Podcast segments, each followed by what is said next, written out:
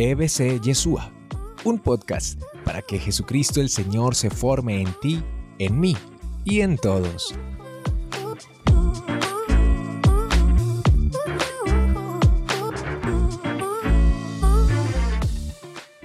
La afectividad. Pasa de todo. Pasa que llega alguien al grupo buscando una pareja, entonces como no llegó la pareja, me voy. No llegó la pareja, entonces aquí en este grupo no fue, me voy. O pasa lo otro, que llega buscando pareja, encuentra la pareja, se enamora y se van.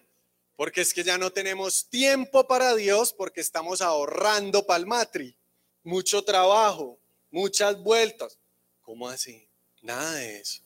Aquí hay testimonios muy hermosos de personas que sin importar por lo que llegan, cuando uno se encuentra a Dios, se queda con Dios. Y llegue o no llegue la pareja, yo soy fiel al llamado del Señor. O hay testimonios muy hermosos de que encontrando esa pareja o aún en embarazo, perseveran, juiciosos y juiciosas.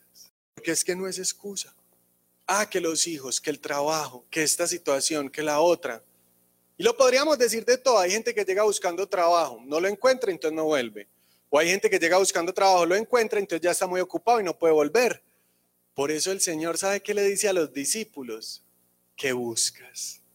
Porque el Señor en el camino nos va purificando la intención. Hoy. ¿Qué va haciendo Dios en el camino? Purificando la intención. ¿Y cómo está tu intención? ¿En quién está puesta? ¿En los milagros de Dios o en el Dios de los milagros? ¿Y cómo está tu intención? ¿En qué está puesta?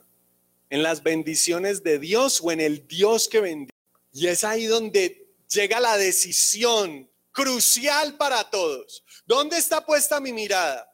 ¿En el Señor o en las añadiduras? ¿En lo que le estoy pidiendo o en su mismo amor? Y es crucial esa decisión. Ahí es donde se rajan muchos. Ahí es donde muchos vuelven atrás. Ahí es donde muchos se dan un paseíto por Egipto. Pero ¿saben qué? El reino de Dios lo arrebatan los valientes. ¿Cómo es la cosa? El reino de Dios lo arrebatan los valientes. Esto es para valientes. A esto hay que meterle coraje, entereza, valores, oración, dedicación, fuerza, firmeza, dice Dios a Josué, el que los lleva a la tierra prometida. Ten valor y firmeza, no te acobardes, no tengas miedo. Vamos para adelante, vamos para adelante. La fe te levanta, el amor te alegra la vida, el perdón te sana, la verdad te libera. Vamos para adelante. Ay, pero es que tal no volvió, pero yo sí vuelvo. Tal se salió de la comunidad, pero yo continúo. Tal volvió al pecado, pero yo sigo firme. Pero yo sigo firme, a pesar de los pesares, a pesar de la decepción del líder, del coordinador de comunidad, del líder espiritual, del sacerdote, de la religiosa o del que sea que te decepcione, yo sigo adelante. Con San Pablo digo, sé bien en quien he puesto mi fe, yo sé bien en quien he depositado mi confianza. Solo en Cristo, solo en Él. Los demás me podrán decepcionar, pero Jesucristo nunca. Jesucristo nunca. Él es el camino, la verdad y la vida. Escuché su verdad, seguí su camino y encontré la vida. Dice la palabra de Dios, ante todo en la vida cuida tu corazón porque de él emana la felicidad. Dice la palabra de Dios, muchos se han perdido por mujeres. Recuerde que la Torá, el Antiguo Testamento, está escrito para que principalmente lo lea el hombre. Es un pueblo un poquito machista, los, judíos, un poquito. En algunas cosas, pues, en algunas. Podríamos decir, muchos se han perdido por la afectividad, por la sexualidad. Muchos. Que han empezado este camino como tú y como yo han vuelto atrás por una afectividad o una sexualidad desorganizada. Cuando uno se enamora de Dios y uno empieza este camino, vivir la afectividad de espaldas a Dios es una tentación que nos saca del camino. y cada vez estoy más feliz de seguir a Dios. Cada vez estoy más contento de servirle a Él. Pero uno va viendo en este camino muchos retos, dificultades, crecimientos, cuestionamientos, caídas, levántese. Uno va viendo buenos líderes que se relacionaron con la persona que no es y que como Sansón tenían mucha fuerza y llegó Dalila y se perdió la fuerza. O al revés, unas mujeres que uno dice que espiritualidad, qué transparencia, qué pureza, qué carisma el de esta persona y se metió con la persona que no es. No volvió a la comunidad, no volvió al grupo, no volvió a servir a Dios, volvió atrás, volvió a Egipto. Lo malo es que hay unos paseitos por Egipto sin regreso. Sin regreso. Qué tristeza. Y en la sexualidad también. Dios nos invita a la castidad. Y la castidad no es fácil. Vean, lo que me molestaban a mí siendo novio de Dianita los amigos del colegio por la castidad. Me decían, Enao, usted se va a enfermar. Me decían, Enao, y a usted no le dan ganas, hermano. Hágale, hágale, dele comidita al paro. Me molestaron impresionante. No, no hay afán. Si me voy a casar con ella, ¿qué afán tengo? No voy a estar pues con ella toda la vida. Voy a calmar goma, no. Hay una frase que a mí me llegó una vez en una charla y me taladra el corazón. Y dice así, o es tu esposa o es tu hermana, no hay más opción. Es decir, si sabes que esa relación no es seria, si sabes que no estás dispuesto a casarte con esa persona, ¿por qué te acuestas con él? ¿Por qué te acuestas con ella? ¿Por qué te haces daño? ¿Por qué generas un apego? ¿Por qué te permites sufrir cuando uno empieza a tener relaciones sexuales con alguien, no discierne, genera un apego que no le permite discernir si eso no es la persona para uno. Dios nos invita a la castidad. ¿Por qué? Porque los cristianos nos caracterizamos por ponerle amor a todo. Y la sexualidad no es la excepción. La sexualidad del cristiano está unida al amor. Y alguno dirá, ah, pero entonces si yo amo a mi novia, ¿por qué no me puedo acostar con ella? Porque es que no es cualquier amor.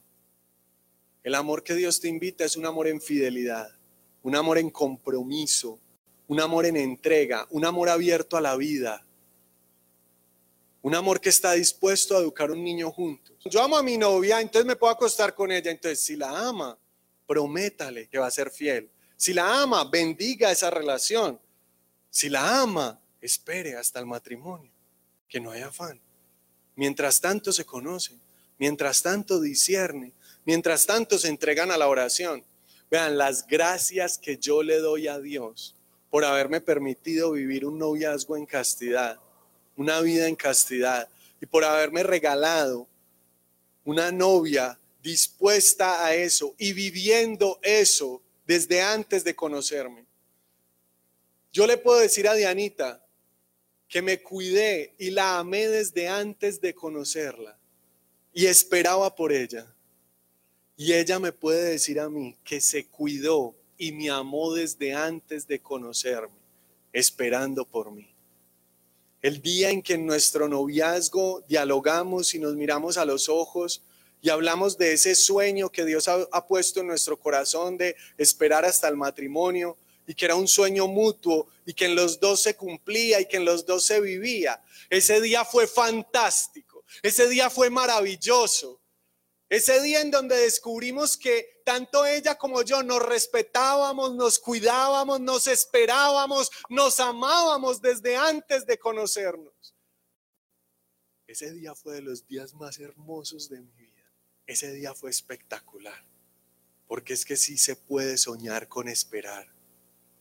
Porque es que sí se puede soñar con vivir la afectividad y la sexualidad en Dios. Porque es que sí se puede soñar con esperar hasta el matrimonio y con hacer las cosas bien. Sí se puede soñar con la castidad. Porque la castidad es el sueño de Dios para la sexualidad. Juan David, pero eso es muy difícil. Sí, eso es muy difícil. Pero ¿qué les dije ahorita? el reino de Dios, lo arrebatan Los valientes. Y además, ¿qué hay en la vida que sea fácil y sea bueno? Nada. ¿Qué es fácil? ¿Qué es gratis? Nada valioso. Nada que valga la pena es fácil. Todo lo valioso es difícil. Si aquí hay alguno que se ha graduado, si aquí hay alguno que tiene una maestría, si aquí hay alguno que tiene un gran trabajo, una gran obra, yo le pregunto, ¿fue fácil? Y estoy seguro que me dice, no, muy difícil. Por eso es valioso, porque es difícil. Guardarse, cuidarse en la sexualidad es difícil. Y por eso es valioso. Pero les podemos dar testimonio de que con Dios sí se puede. Juan David, ¿usted por qué está hablando de esto? porque es que me ha dado mucha tristeza. Ver personas que están llamados a un gran liderazgo espiritual y no lo logran y no lo cumplen porque se enredan afectivamente y sexualmente de tal manera que se dan un paseíto por Egipto y se entretienen demasiado por allá.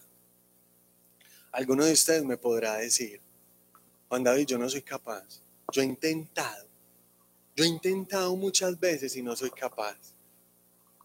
Y yo le digo, quizás tú no eres capaz, pero Dios sí.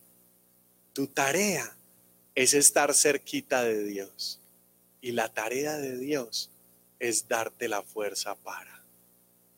Permanece y persevera en el Señor y Dios te dará la fuerza para vivir tu sexualidad y tu afectividad en Él. Hay un, mensaje que me llegó a redes sociales que me encanta. Citando a Lucas, cuando el ángel le dice a la Virgen María, lo que es imposible para los hombres es posible para Dios. Y el mensaje dice, nadie dijo que iba a ser fácil, dijo que iba a ser posible. La afectividad en Dios es posible. La castidad es posible. Esperar hasta el matrimonio es posible. Fácil no, porque no hay nada fácil que sea valioso, pero sí es posible. Si no puedes, persevera. Si no puedes, ora más. Si no puedes, ve a la Eucaristía. Si no puedes, persevera en la comunidad. Comprométete más. Entrégate más a Dios. Dobla rodillas. Entrégate a Él de corazón. Que quizás tú no puedes, pero Él sí puede. Tu tarea es entregarte a Dios y la tarea de Dios es sacarte de Egipto. Y si Él lo prometió es porque lo va a cumplir. Y si Él lo prometió es porque tiene el poder para hacerlo. ¿Acaso se ha angostado la mano de Dios? ¿Se ha cortado su mano para alcanzarnos y salvarnos? No es así, dice el profeta Isaías. ¿Acaso se le ha acabado el poder a Dios para actuar en tu vida y en tus situaciones por difíciles que sean? No es así, dice el profeta Isaías. La mano de Dios sigue llegando hasta ti y el poder de Dios sigue siendo más fuerte que el pecado, que el enemigo, que el demonio o que el mundo. Porque en la cruz del Calvario todo ha sido vencido. Dirá San Pablo, vencida es la muerte. Oh muerte, ¿dónde está tu aguijón? Ya no tienes veneno, porque Cristo ha vencido victorioso el esplendor de un rey disipó las tinieblas. Bien, vence el mal, ahuyenta al enemigo, vence los miedos, pisa al demonio, vence el pecado, porque el esplendor de un rey echa fuera toda oscuridad y toda tiniebla. Amén. Dios sí tiene fuerza y poder para hacer en ti lo que prometió que haría. Amén.